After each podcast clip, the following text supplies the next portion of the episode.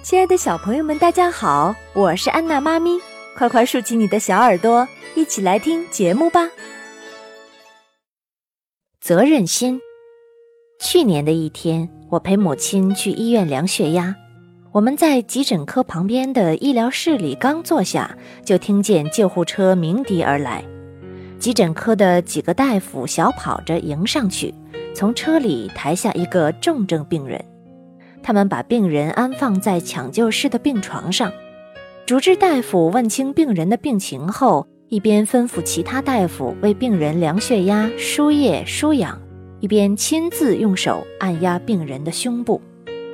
病人没有丝毫反应，病人家属焦急地盯着主治大夫，眼睛里充满了哀求。主治大夫翻开病人的眼睛看了看，忽然拔掉病人嘴上的氧气罩。不顾病人满口的粘液，俯下身去，用嘴对着病人的嘴开始人工呼吸。所有的大夫都愣了，因为病人的血压已降为零，心跳也停止。主治大夫完全可以对病人家属宣告病人的死亡了。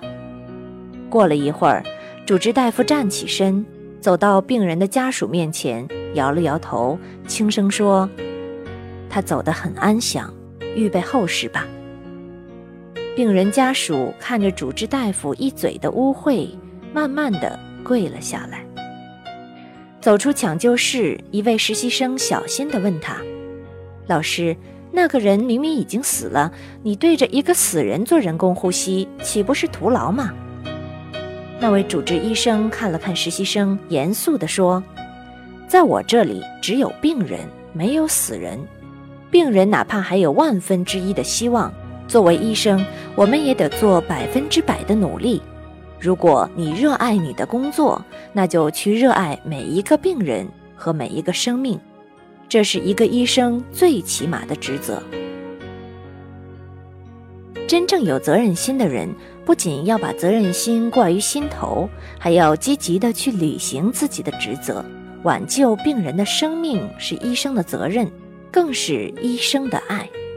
欢迎下载喜马拉雅手机客户端，添加安娜妈咪早教公益播读加微账号收听节目。